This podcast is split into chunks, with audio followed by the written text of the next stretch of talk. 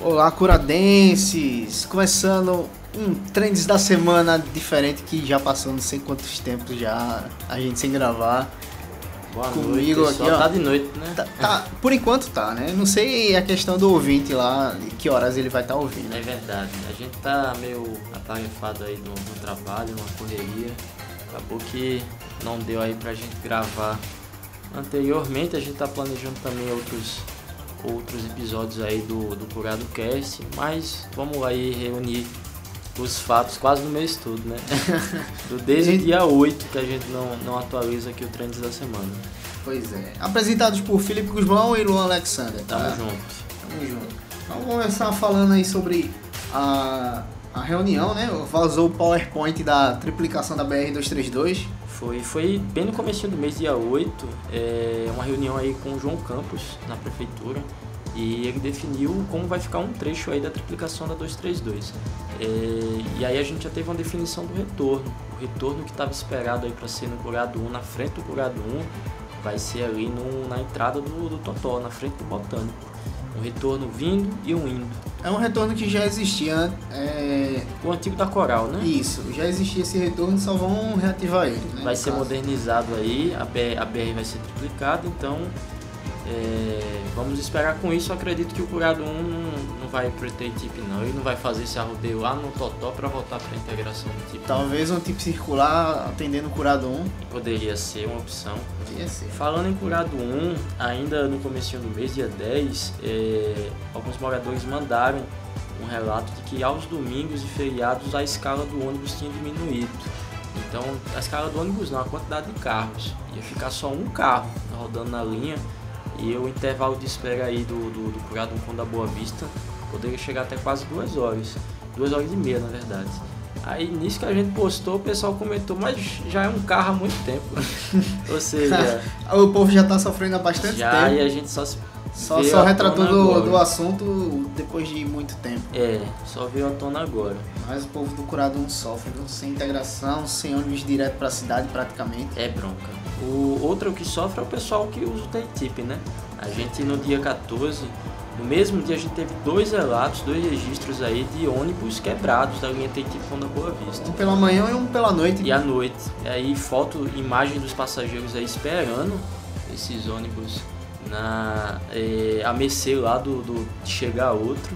E o engraçado é que engraçado não, curioso é que isso é constante. Então, Borborema aí é, pecando na manutenção dessa, da, dos ônibus da linha dela, virou uma rotina esses ônibus quebrarem. Isso sem contar os que o pessoal não manda pra gente, né? Que existe Isso, diversos. quebra Às vezes eu passo pela BR tem um quebrado, só que ninguém Sim, relata. profissional também quebra ocasionalmente. Direto. É, no Dia das Crianças, dia 14, na verdade, a PM fez uma ação na, no campo da Avenida 1. É, a Polícia Militar agora tem um Coban no bairro, que é um, um núcleo comunitário da polícia. E aí fez uma ação muito legal aí de Dia das Crianças, com pula-pula, com os cachorros lá do, do canil da PM.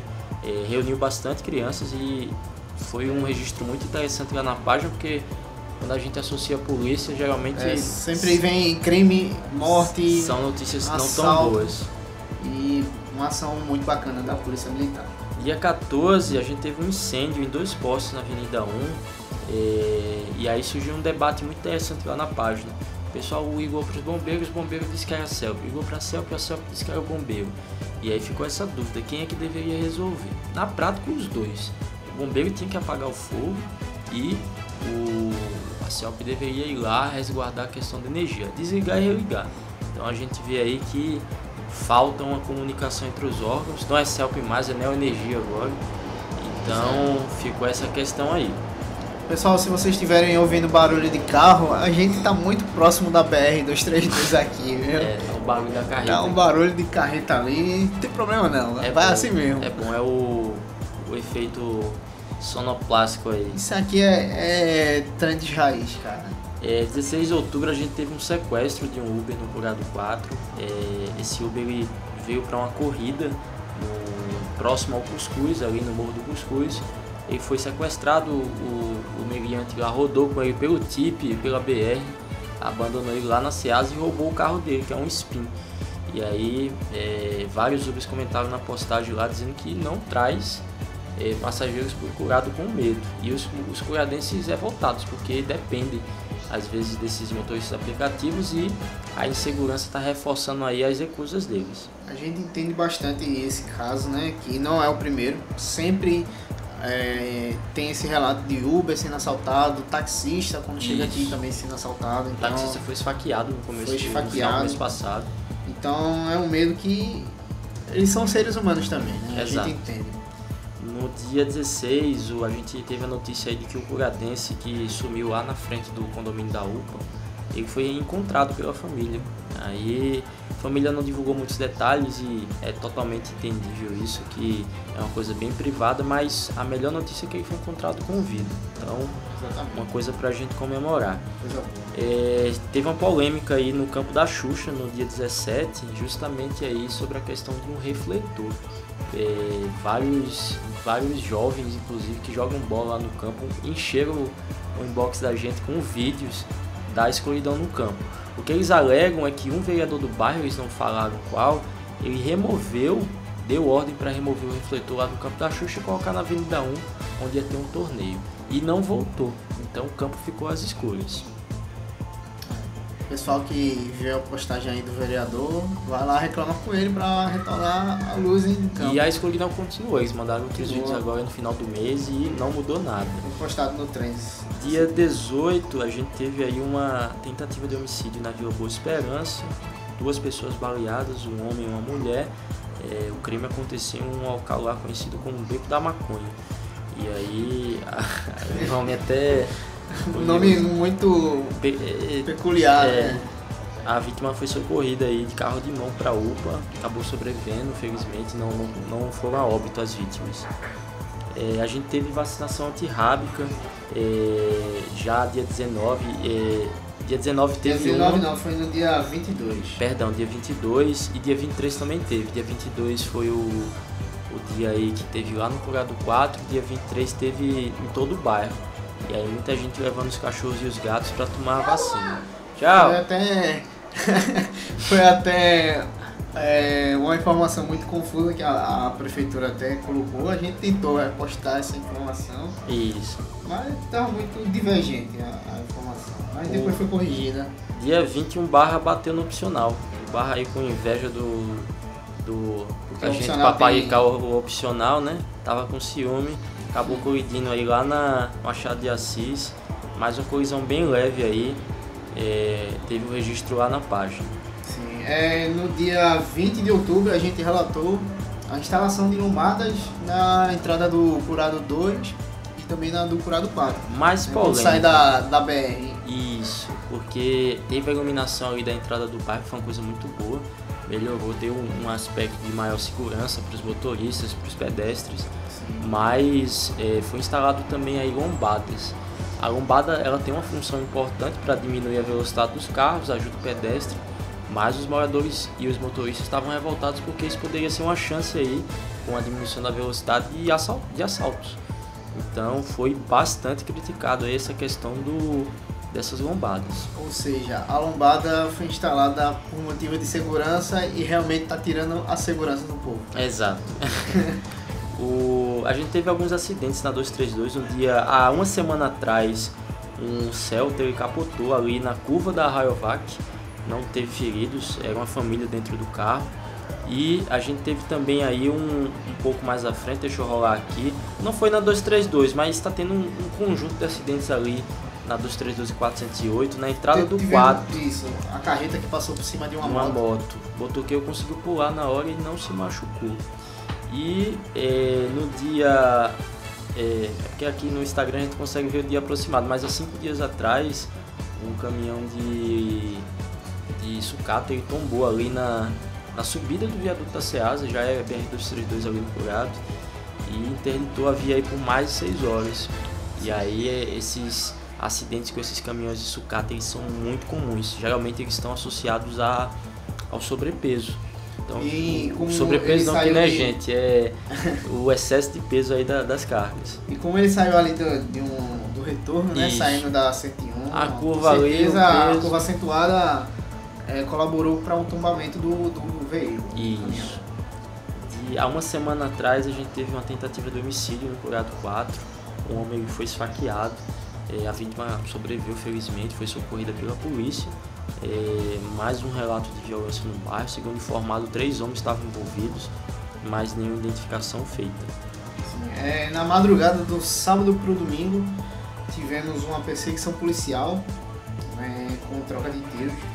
Isso aconteceu no loteamento de São Francisco, saindo para ali saindo para como que pega a Assembleia de Deus, né? Aquela bem grandona, já da Dolores Duran.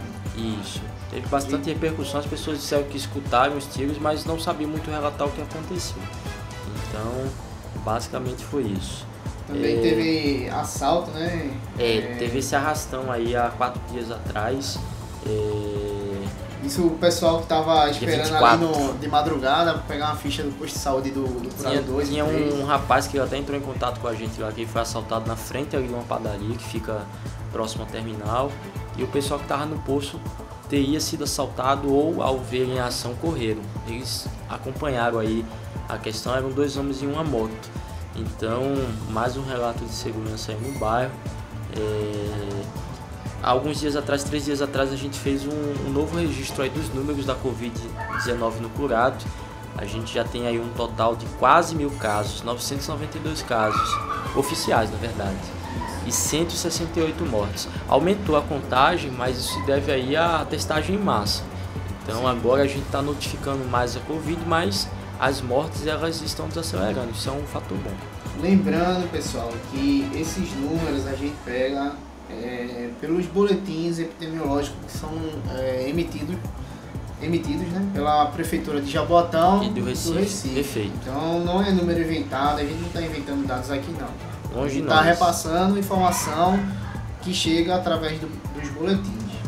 É, há dois dias atrás, então dia 26, a gente teve um atropelamento aí na Avenida 1, no Curado 4. Uma mulher foi atingida por uma moto, a moto, se pelo relatário, não prestou socorro e a vítima teve apenas ferimentos leves, foi socorrida pelo SAMU sem grandes intercorrências. Tivemos também aqui, ó, é, hoje pela manhã, né, no dia 28. Teve o do opcional antes, Guzmão. Sim, sim, sim. É, já tinha, a gente já tinha relatado no começo do mês a questão do, da lotação do opcional. Agora também ontem mandaram outro relato. Ontem no caso 27. 27, muitos passageiros pagando 7 reais para ir em pé no opcional. E aí é, teve revolta de alguns curadenses nos comentários dizendo que realmente é absurdo. É um, um ônibus que não é feito para as pessoas andarem em pé, embora os 1002 que vão aí para a zona da mata é direto isso porque eles não têm um equipamentozinho, uma barrinha que serve para segurar. Mas outras pessoas é, foram na contramão, disseram que é opcional, a pessoa pega porque quer. Então foi bem controverso, bem polêmico. A gente teve mais de 114 comentários só nessa disputa. Ainda bem que eu não opinei, mas achei se xingado valendo essa postagem. E hoje, hoje teve aí um outro relato de acidente, dessa vez na Abdias e Carvalho, mas envolvendo o ônibus do Curado, que é o Denticão da Boa Vista. Pelo que foi informado, o, o motorista do ônibus chocou com uma moto e não parou para prestar socorro. Aí é, a moto após cair foi atingida por outro carro, a gente não teve informação aí da vítima, mas é, um acidente aí envolvendo o ônibus do bairro, questão da omissão de socorro, independente aí da, de quem estava errado. É, a lei ela resguarda a vítima do, do acidente. É, os envolvidos do acidente têm que parar, né? Isso. Para ver se se machucou, se vai precisar de, de um serviço, né, de, de atendimento médico. Exato. Então, praticamente o cara fugiu. Exato. Aí é algo que tem que ser apurado, a empresa com certeza tem imagem, mas talvez não dê nada. Pois é. E estamos finalizando aqui o Trends da semana, dessa vez de mais de uma semana. Isso, quase um mês aí. Quase a gente um vai tentar e promete tentar. Não vamos prometer, cara. Não é, vamos não vamos, mas tá vindo um, um Curado Cast aí que vai vai ser um bom debate aí sobre. Não vamos adiantar o tempo. Vamos, vamos adiantar não, vamos deixar rolar. Então é isso, segue a gente nas redes sociais, tá aí. É só pesquisar na sua rede social favorita pelo nome Trends do Curado.